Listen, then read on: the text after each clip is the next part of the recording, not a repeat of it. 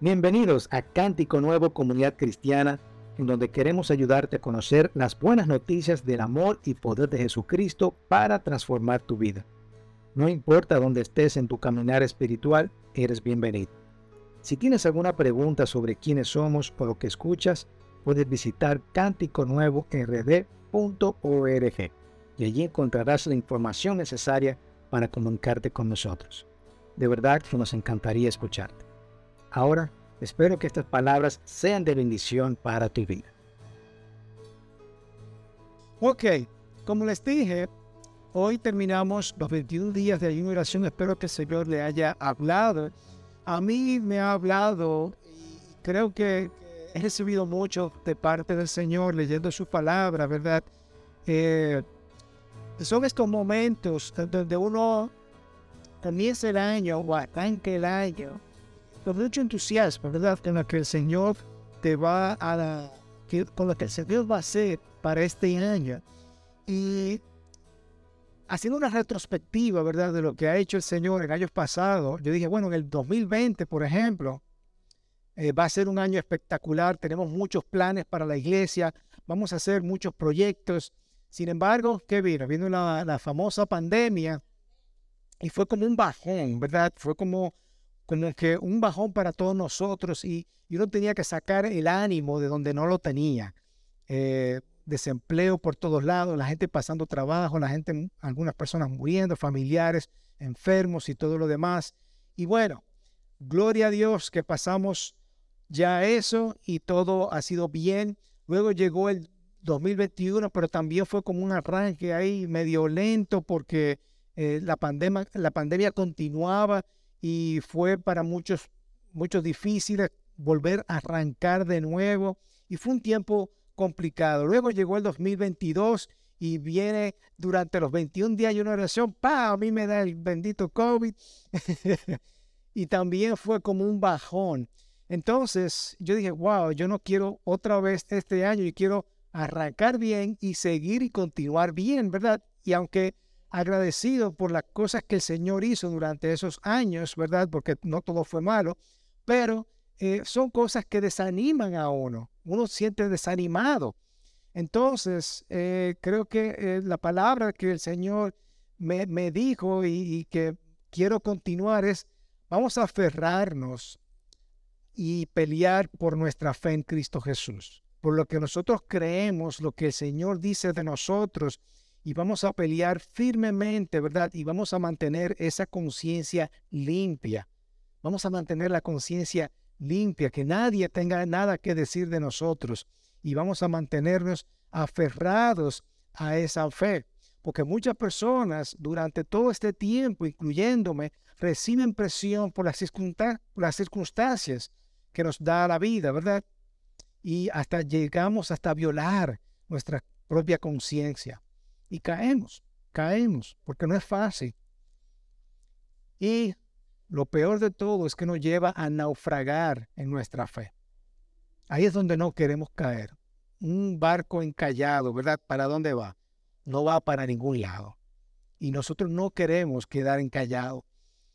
Y cuando nosotros nos aferramos a nuestra fe y peleamos por la fe que tenemos en Cristo Jesús y mantenemos limpia esa buena conciencia, vamos a evitar cualquier tipo de problema y vamos a tener éxito en esta gran comisión que el Señor tiene para cada uno de nosotros.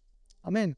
Y esto es lo que nosotros queremos ver en el día de hoy y vamos a verlo en Primera de Timoteo, capítulo 1, versículo 18. Solamente vamos a leer unos dos, tres versículos, los últimos versículos de ese capítulo, pero tiene muchas cosas que decirnos. Dice, esta comisión este, estas cosas que yo te voy a pedir. Esto es Pablo hablándole a Timoteo. Ok, Pablo hablándole a Timoteo. Timoteo, déjame un poquito de contexto antes de entrar en eso. Timoteo está en esta iglesia que ha plantado Pablo. Pablo, Timoteo queda a cargo de esta iglesia y, y estaba en Éfeso, una ciudad grandísima. Ahí que habían, habían personas griegas, romanas, que querían influenciar eh, en la cultura de la iglesia, porque ellos tenían su propia cultura como greco-romano, ¿verdad? Y ellos eh, adoraban a dioses. Si tú eras griego, adorabas a Artemisa, si tú eras romano, adoraba a Diana y tenía sus dioses. Pero de alguna forma u otra querían impregnar esas enseñanzas y esa cultura que ellos tenían dentro de la iglesia. Como pasa aquí también, ¿verdad? Aquí queremos de alguna forma poner nuestra cultura dentro de la iglesia. Entonces, Timoteo era una persona un poco tímida. Yo me identifico un poquito con Timoteo, ¿verdad? Porque era tímido, era, eh, no quería eh, confrontar a la gente, le daba miedo. Y Pablo le dice, mira, pip, pip, sacúdete, sacúdete, Timoteo. Vamos a ver, ponte la pila, ¿verdad? Y le escribe estas dos cartas o epístolas, como también se conocen. Estas epístolas, primera a Timoteo y segunda a Timoteo. Y estamos leyendo primera de Timoteo, ¿ok? Entonces, él le dice al final de este capítulo, esta comisión, este encargo, esta tarea que yo tengo para ti, estas instrucciones que yo tengo para ti, yo te confío, hijo mío, hijo Timoteo, conforme a las profecías que antes hicieron, a las profecías que antes hicieron en cuanto a ti, a fin de que por ellas pelees la buena batalla. Esto es un buen encargo. Espero que estas profecías te ayuden a pelear las batallas que el Señor tiene para ti. Yo quiero que tú la cumplas como un buen soldado, dice otras versiones. ¿Ok? Dice también, guardando la fe y una buena conciencia. ¿Ok? Que algunos han rechazado. ¿Y, qué pasó con esa persona? Naufragaron en, en todo, en toda la poca fe. En, todo en lo que toca a la fe. Perdón. Entre ellos está Jimeneo y Alejandro, a quienes he entregado a Satanás, palabras fuertes César, ¿verdad? He entregado a Satanás para que aprendan a no blasfemar. Ok, vamos a hablar de cuatro cosas en el día de hoy. Lo primero que quiero recordar o que quiero ver es que dice, recuerda lo que Dios dice de ti lo que Dios te habla a ti, lo que te ha hablado a ti o lo que dice de ti. Ellos, las personas que están alrededor de esta iglesia, quieren que Timoteo se rinda, ¿verdad? Y quieren eh, echarle arriba, eh, quieren aprovecharse de la juventud de Timoteo, ¿verdad? Porque eh, Timoteo era joven. Y dicen, oye, tú eres joven, tú no estás apto para el trabajo, tú no puedes hacerlo. ¿Y cuántos de nosotros nos sentimos muchas veces así? Que no, eh, estamos eh, menospreciando nuestra identidad. Y yo digo, yo no puedo hacerlo, yo estoy cansado, no, no sé qué hacer, no soy apto para el trabajo. Y durante estos tiempos, como yo le dije, en los últimos años, oye, no ha sido fácil. La pandemia. Después de, de, esta pandemia, ver la iglesia sin nadie, predicarle a mi familia prácticamente, no es nada fácil por uno como pastor, ¿verdad? Y en tu trabajo, en cualquier situación que, en que tú te encuentres, que te digan, óyeme, tú no eres apta para el trabajo, tú no sirves para hacerlo, no es, y tú, y tú comienzas a descalificarte, ¿verdad? Pero Pablo está diciendo, tú tienes que recordar lo que se ha dicho de ti, esas profecías que se han dicho de ti. Y quiero, eh, ¿verdad? Profecía Obviamente, Timoteo, yo no, no puedo tomar el Nuevo Testamento porque el Nuevo Testamento se está escribiendo como uno hace. Déjame ir para la Biblia y lo que dice el Señor acerca de mí. Solamente Él tiene su Antiguo Testamento y lo que decían las profecías eh, o declaraban los profetas, pero personas declararon sobre eh, Timoteo verdades.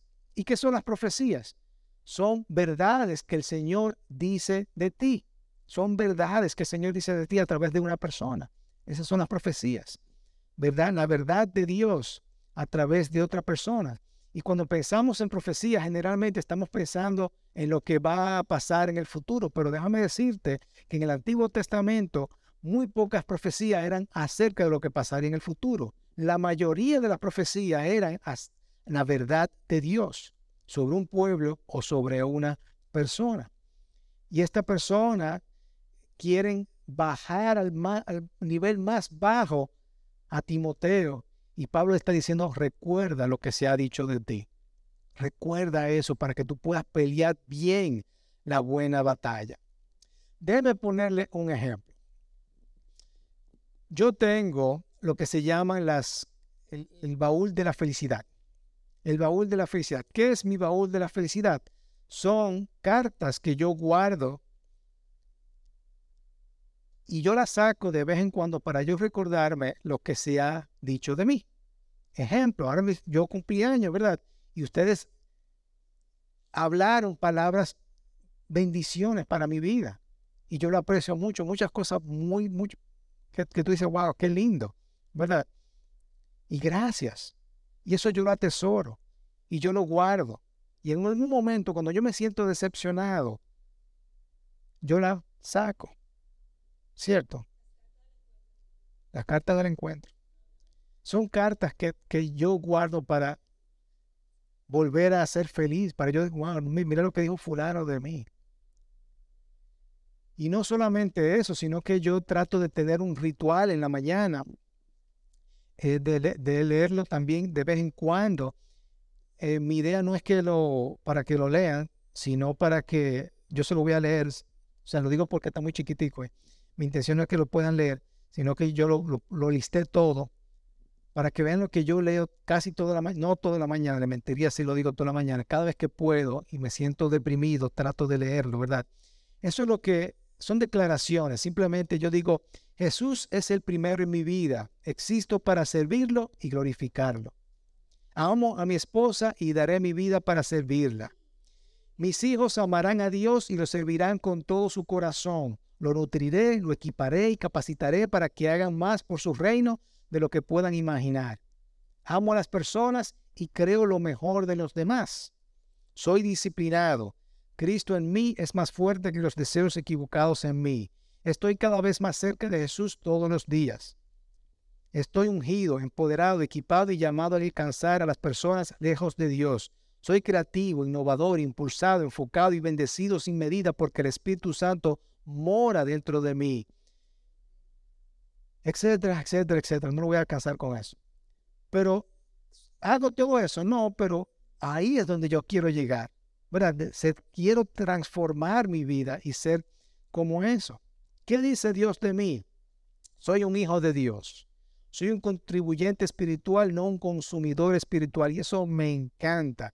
Y eso es uno de los valores que yo quiero aplicar para esta iglesia, que cuando nosotros vengamos acá, no vengamos simplemente a recibir, a déjame ver qué el Señor va a decir para mí, sino yo venir con la intención de voy a bendecir a mi hermano, aunque sea decirle Dios te bendiga. Y en eso todos somos muy buenos acá, ¿verdad? Así que somos contribuyente espiritual, no un consumidor espiritual. Yo estoy vivo. Soy un seguidor de Cristo lleno de fe, que habla la vida y totalmente devoto.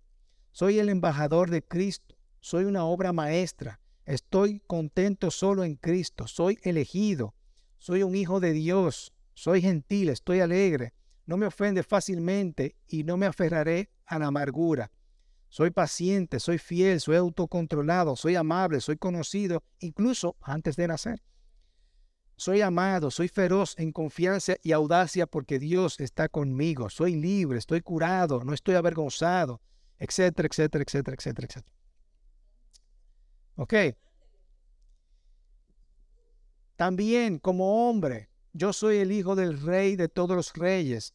Dejo mi orgullo y egoísmo dando toda la gloria al único Dios verdadero. Amo a mi familia como Cristo amó a la iglesia entregándose por ella. Lucho por la pureza, protegiendo mis ojos y mi corazón de situaciones tentadoras.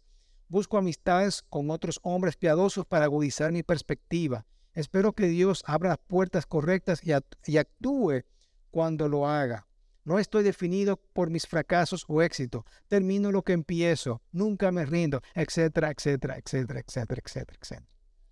Ok, estas son verdades que yo trato de leerla de vez en cuando para yo animarme. Cuando yo leo eso, yo salgo así. Oh, soy un superhéroe. El Señor, eso es lo que dice de mí. Y después de recibir eh, palabras de otras personas que quizás no sean verdad, Me, uno se desanima. Y como ve la situación en la calle, todas las cosas, uno se va desanimando. Y después de estos 21 días de ayuno oración que uno ha estado, ha estado tan conectado con el Señor, no quiero perder esa conexión. Quiero mantenerme quiero mantenerme y quiero que ustedes también se mantengan firmes. Y por eso debemos de recordar lo que el Señor dice de ti en esos momentos, ¿cierto? Por cierto, hay algunas de esas que están en esta, en este, ¿cómo se llama esto? Para poner en los libros, separador, gracias. Óyeme. Bookmark. Eh, hay un separador de eso allá atrás y, y hay algunas de esas cosas que están ahí si lo quieren mantener. ¿Ok? Ok, lo segundo es eso yo lo tomé de, otro pastor y yo lo vi y dije, wow, eso es excelente. Así que yo se lo puedo también enviar si lo necesitan. Lo segundo es que le dice Pablo a Timoteo es pelea, pelea. Y nosotros de hecho para esta misma fecha hicimos una, una serie que se llamaba Pelea, de como de cinco, de cinco domingos tratamos eso, basado en segunda de Timoteo. ¿Ok? Así que como yo le dije, Timoteo debe ser un tipo así como yo, que, no le gusta pelear, es tranquilo, no le gusta confrontar. Y Pablo le está diciendo, mira, hay cosas del Señor Jesús que se han dicho que tú no puedes dejar, dejarla pasar. Tú tienes que confrontar eso. Así que no trates de pelear incluso en contra, sino a favor. Que muchas veces queremos eh, como gallitos de pelea y pelear en contra de las cosas que están mal y lo mejor es siempre defender nuestra fe, siempre defender nuestra fe. Y así que tú tienes que luchar por las cosas que valen la pena, por la integridad, por la verdad, por las cosas que, son santas en el Evangelio. No puedes dejar que, que nadie menosprecia al Señor Jesús.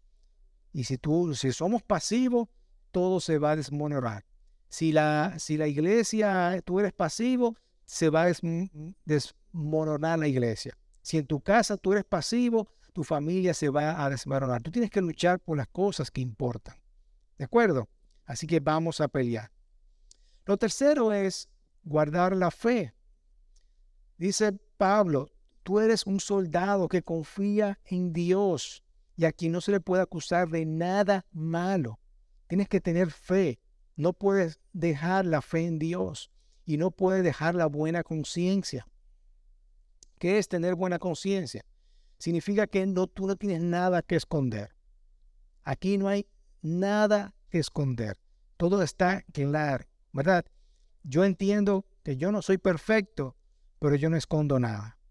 Y quisiera ser así, ¿verdad? Que no escondo nada. Y no se me puede acusar de nada malo.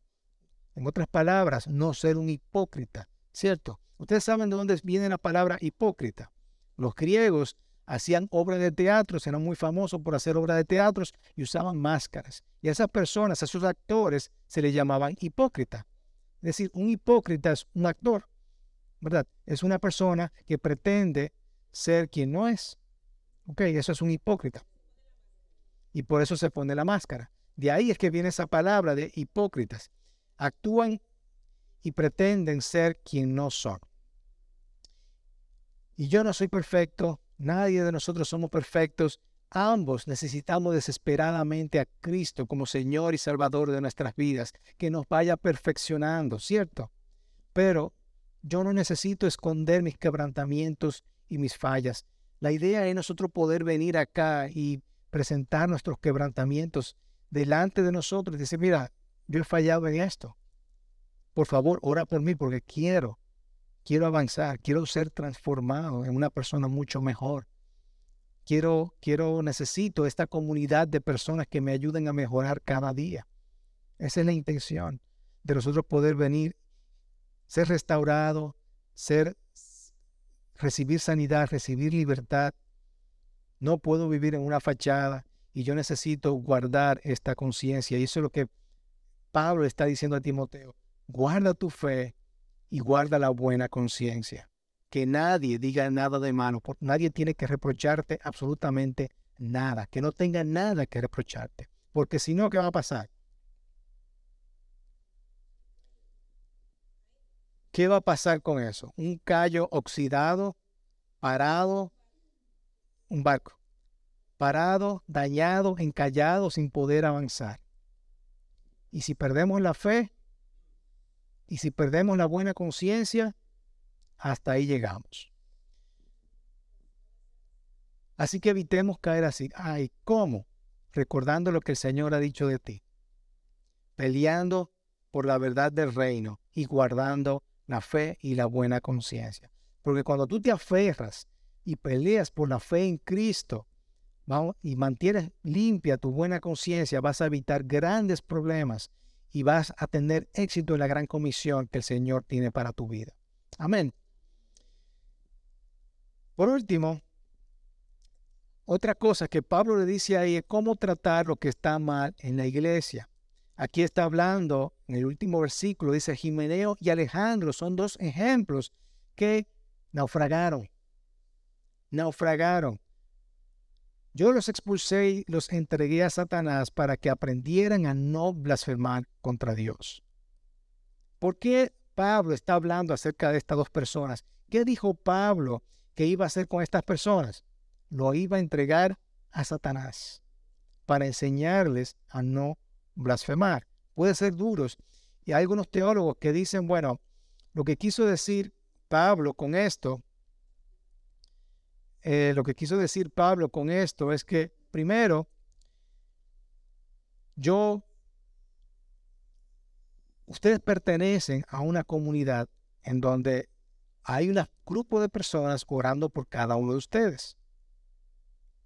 Para que lo sepan, hay un grupo de personas que está orando por cada uno de ustedes. Si ustedes se apartan de esa comunidad, esa cobertura espiritual se va. Y eso es lo que algunos teólogos dicen que eso es lo que Pablo estaba tratando de decir. Que bueno, saliste de la cobertura, te entregas a Satanás y ahí que el Señor te ampare. Pero con la salvedad de que tú te arrepientas y vuelvas a restaurarte y vuelvas a venir diciendo perdona. ¿Ok? Y lo segundo es que, bueno, ya yo no oro por ti, ya yo no, eh, ya tú no estás bajo mi cobertura, ya tú te entrego a Satanás. ¿Ok? Te suelto en banda. Cualquiera de las dos, la idea es nosotros poder llevar a todo el mundo a la restauración, a que las personas vuelvan a ser restauradas. ¿Ok? Y Pablo dice, mira, yo no aguanto esta blasfema. Esto es, no, no lo puedo tener. Así que estas falsas enseñanzas que Jimeneo estaba tratando de, de poner y diciendo, dice aquí, esto es el segundo de Timoteo, y su palabra se extenderá como gangrena, porque, ¿verdad? eso va entre las personas, va comiendo, entre ellos están Jimeneo y Fileto, este es otro, que se han desviado a la verdad diciendo que la resurrección ya tuvo lugar, trastornando así la fe de algunos. Eso es lo que está pasando con estas personas que están trastornando la fe de estas personas, del grupo de comunidad de personas. Y obviamente no tiene que ser una persona específica, pero las cosas del mundo que nosotros escuchamos por ahí, tenemos que tener cuidado porque también influencian cada uno de nosotros. Tenemos que tener cuidado con las cosas que nosotros escuchamos. Y Pablo le dice, no, papá, cuida esa verdad porque tú sabes que nosotros, que Jesucristo es real, que Jesucristo murió en la cruz, y nosotros vamos a resucitar con Él en su segunda venida. Y eso es lo que tú debes de predicar. No permitas decir que la, la resurrección ya tuvo lugar. ¿Ok? Luego también está Alejandro. Un poquito más adelante, en el segundo de Timoteo, dice, Alejandro, el calderero, me hizo mucho daño. No sabemos cuál o qué tipo de daño le hizo a Pablo, pero Pablo está dolido. Pablo está dolido y diciendo, óyeme, Alejandro me hizo mucho daño. Y yo no sé tú, pero a mí me han hecho daño muchas personas. Me han traicionado, me han dado la espalda, ¿verdad? Me han traicionado, me han maltratado. Y tú dices, ¿qué yo hago en esta situación? Y si ese eres tú, mira lo que dice Pablo. Y esto es lo mejor para uno poder ser libre desde, el corazón, ¿verdad? Tenemos que ser libres de eso. Pablo dice, el Señor le retribuirá conforme a sus hechos. Es el Señor que se va a encargar de eso. Yo no tengo nada que ver con eso. Y eso me ha dado una libertad tremenda, hermanos. La gente que me ha maltratado, me ha traicionado, el Señor se encarga de ello. El Señor se va a encargar de ello. El juicio y la venganza lo ha dejado el Señor. Primero de Corintios también, el capítulo 5 dice, pues, porque he de juzgar yo a los de afuera. No juzgan ustedes a los que están dentro de la iglesia, pero Dios juzga a los que están afuera. Expulsen al malvado entre ustedes. Pablo está queriendo decir acá nosotros queremos juzgar muchas veces a esas personas que están afuera, que no son cristianos, pero ellos no conocen a Cristo. De todas formas, ellos no conocen a Cristo y queremos juzgarlo. Más bien, vamos a juzgar a los que están adentro, a los malvados que están adentro, y vamos a expulsarlos de entre nosotros. El Señor es que se va a encargar de que esas personas que están haciendo los malos allá afuera eh, reciban lo que tengan que recibir. El Señor se va a encargar de ellos, como acabamos de leer. ¿De acuerdo? Así que hermanos, plan de acción. Recuerda lo que el Señor dice de ti. Recuerda lo que el Señor dice de ti. Pelea la fe. Pelea por tu fe y la verdad de Dios. Vamos a defender nuestra fe.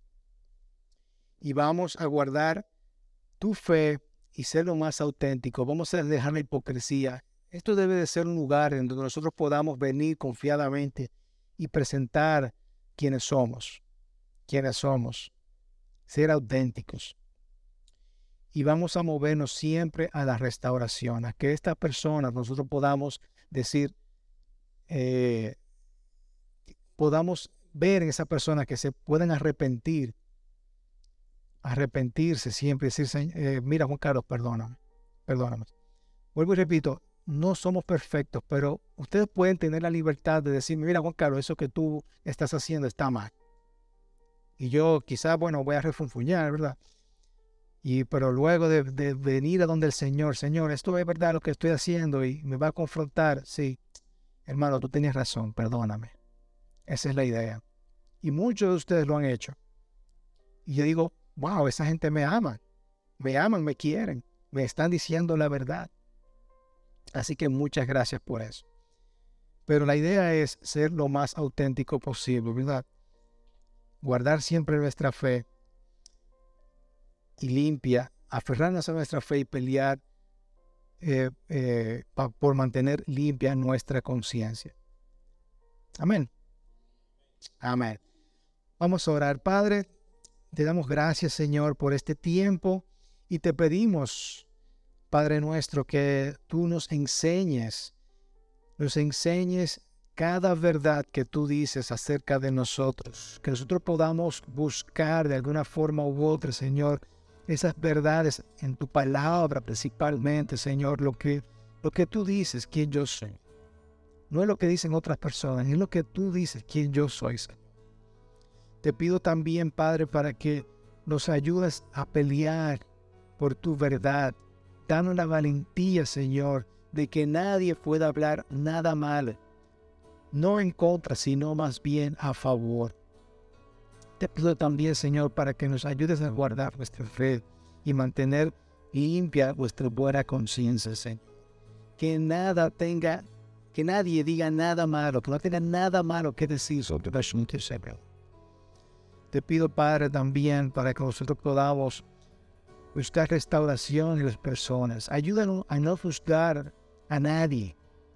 Tú eres que tienes el control del daño que vas han hecho a nosotros, Señor. Entonces no podamos juzgar conforme a tu voluntad de lo que dice tu palabra. Gracias, Señor. Gracias, Padre Santo. No nos permitan naufragar en este nuevo año, sino mantenemos unidos comido, Señor Jesús. En el nombre poderoso de Cristo Jesús. Amén, amén y amén. Amén. Bienvenido.